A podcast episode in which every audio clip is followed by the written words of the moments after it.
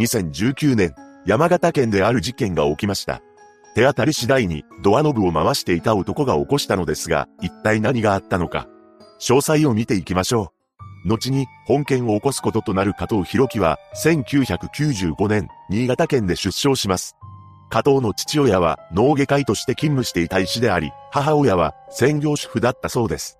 そして加藤は小学生から高校までを新潟で過ごしており、父親が医者ということもあって、周囲の同級生には将来の夢を父親のような医者になりたいと語っていたと言います。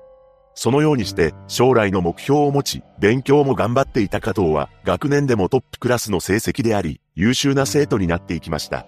また、中学の頃は卓球部にも所属しており、エースとして県大会で活躍していたそうです。優等生で無口という印象でしたが、話しかけると笑顔で返すことから、周りからは、紳士加藤というあだ名で呼ばれていたと言います。さらに、中学2年の時には、女子生徒に恋をしたようで、仲の良い同級生と恋バナをするなど青春を謳歌していたのです。そして中学の卒業文集には、国公立の医学部にストレートで入りたいと書いており、県立長岡高校に入学しています。この高校では医学部への入学が最も多いと言われていたり数科に進学したそうで、順調に医師という夢に向かって突き進んでいました。しかし、一体どういうわけなのか、高校2年の頃、文系に転籍したのです。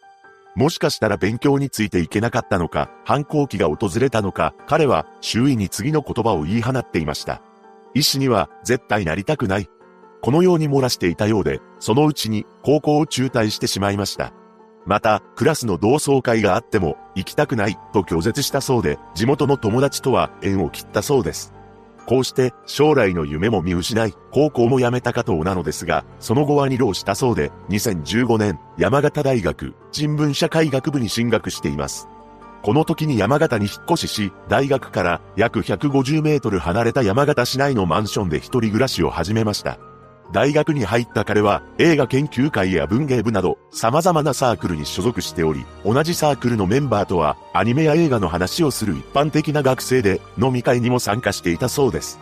そうして周囲に溶け込んでいた加藤ですが、ある後輩は加藤のことをフィギュアについて熱く語る、ちょっと怖い人だったと証言していました。とはいえ、大学でトラブルを起こすこともなく、ゼミの講義には毎回のように出席する優等生だったのです。ただ、2018年10月、一身上の都合を理由として、半年の間大学を休学しており、翌年の2019年4月に復学しています。何はともあれ、大学4年生になった加藤なのですが、この2019年にとんでもない事件を起こすのです。事件前日の2019年5月18日、この日の夕方、SNS で知り合った県内の女性と会う約束を取り付けた加藤は、山形県の中部に位置する河北町に向かいました。その目的は自らの欲求を満たすためだったのですが、約束の時間になっても、その女性は現れません。つまり加藤は断られたということになりますが、ここから自身のスマホで目的を果たすための検索を行います。その検索というのが、河北町、夜の店という内容のものであり、悶々とした思いを募らせていくのです。この検索をしていたのが22時57分のことで、つまり彼は夕方から夜遅くになっても悶々としていたのです。そしてコンビニで購入したお酒を近くの公園で飲み、別の女性と会おうと試みるもうまくいきません。それから加藤は何を思ったのか、とんでもない言葉を検索し始めます。それは、施錠されていない家、無施錠というワードであり、さらに加藤は日付が回った5月19日になってからも、自らの欲求を満たすために行動を続けるのです。検索ワードも過激なものになっていき、午前1時11分頃からは、ピッキング作業、などという言葉をスマホに入力しています。さらに加藤は、午前2時42分、陣町、アパートと検索しており、犯行現場近くの地名を入力しているのです。そしてついにこの男は恐ろしい行動に移ってしまいます。なんと、その辺のアパートの部屋のドアノブを手当たり次第に回し出したというのです。時刻はもう深夜遅くになっており、施錠している家がほとんどでした。しかし、午前5時19分頃、ついに加藤は無施錠の部屋を見つけてしまいます。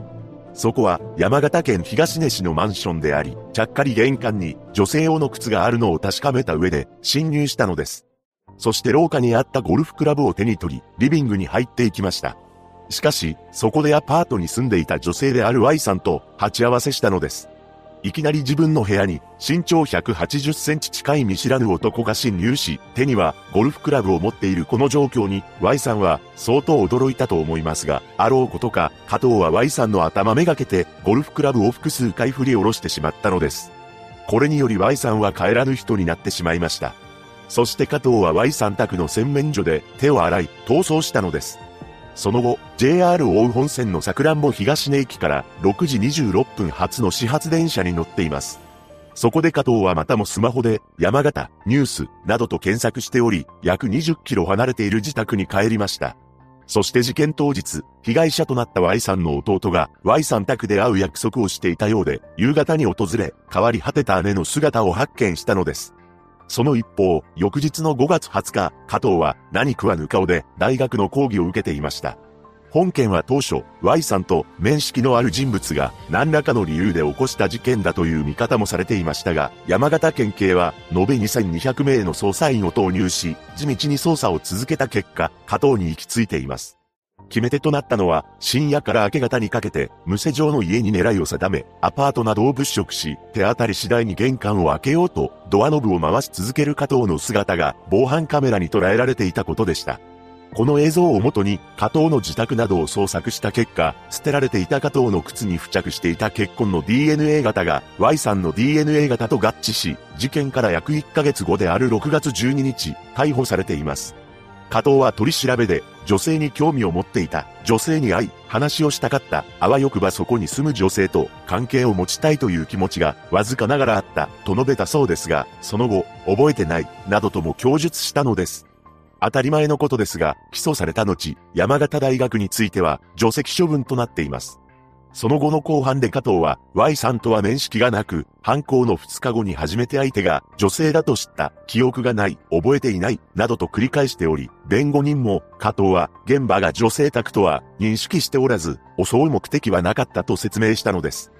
そして加藤の精神鑑定を担当した医師が法廷に立ち、1回目の横打後、パニックによる回理性反応や、時間とともに嫌な記憶は蓋をして消し去りたい、健忘が起きた可能性がある、と証言した一方、抗うつ剤と、酒との閉院で、意識障害は考えられない、鑑定時に加藤は、複数回大出したと述べていた、と主張しています。そうした精神鑑定医の証言や、捜査段階での加藤の証言などを踏まえた検察側は、意識障害などはなく、責任能力に問題はないとしたのです。ちなみに、事件直後の取り調べで供述した内容について加藤は、そうした記憶があったわけではない。目の前にいた人に納得してもらいたくて推測で話した、などと述べました。そして Y さんの弟は、姉は本当に大事な人でした。理不尽な方法で命を奪った犯人を許すことができない。命をもって償ってほしい。と話し、Y さんの姉は本当に反省しているのか、反省しているようには見えない。きちんと事件に向き合ってほしい。極刑になってほしいが、せめて刑務所から外に出てこないでほしい。と悲痛な胸の内を明かしました。この言葉を聞いた加藤は、被害者が多くの人に慕われ、信頼され、仕事に情熱がある方と知った。私は、そんな人の命を突然奪ってしまった。一生自分のしたことと向き合い、被害者が最後に何を思ったのかをずっと考え続けていく。本当に申し訳ありませんでした。と述べ、深々と頭を下げたそうです。その後の2020年12月11日、判決公判で裁判長は、酌量の余地は全くない、として、休憩懲役20年に対し、懲役18年を言い渡しています。加藤側はこれを不服として控訴しており、2021年4月27日、控訴審発公判が開かれたのですが、ここで加藤は、一審で否定した起訴状の内容を全て認める、刑が軽くなりたいがために、起訴状の内容を否定した、正直に認め、罪を償いたいと切実に思っている、今すぐにでも控訴を取り下げたい、などと言い出したのです。ただ、弁護人は、服用していた薬とアルコールの併用で、心神耗弱の状態だったなどと減刑を求めており、一審判決について、重大な事実誤認があると主張したため、加藤と弁護人の証言が異なるという、異例の展開となりました。その後、加藤の弁護人は、報道陣の取材に応じており、控訴を取り下げたいという言葉は、被告から今日初めて聞いた、と説明しています。そして翌日、加藤が控訴を取り下げたのですが、弁護人は取り下げを無効だと申し立てました。しかし、仙台高裁は認めず、異議申し立ても棄却されたため、特別抗告をしたのです。その後、最高裁第二小法廷は、特別抗告を棄却し、懲役18年が確定しています。被害に遭った Y さんは2007年から自身の眼科クリニックを開業しており、一人暮らしの女性でした。彼女は手術の腕が良く、患者からの信頼も厚かったそうで、みんなに好かれるようなタイプだったと言います。事件前日もクリニックに出勤しており、夜にはスタッフの歓迎会をしていました。Y さんのクリニックは事件後閉院したそうです。一人の大学生が起こした本事件。Y さんが住んでいたマンションはテレビインターホンが設置されているものの、オートロックは完備されていなかったと言います。しかし、勝手にアパートの敷地に入り、無施錠の家に侵入するという加藤の行動は異常であり、そんな男に一人の女性の人生が奪われたのかと思うとやりきれません。Y さんのご冥福をお祈りします。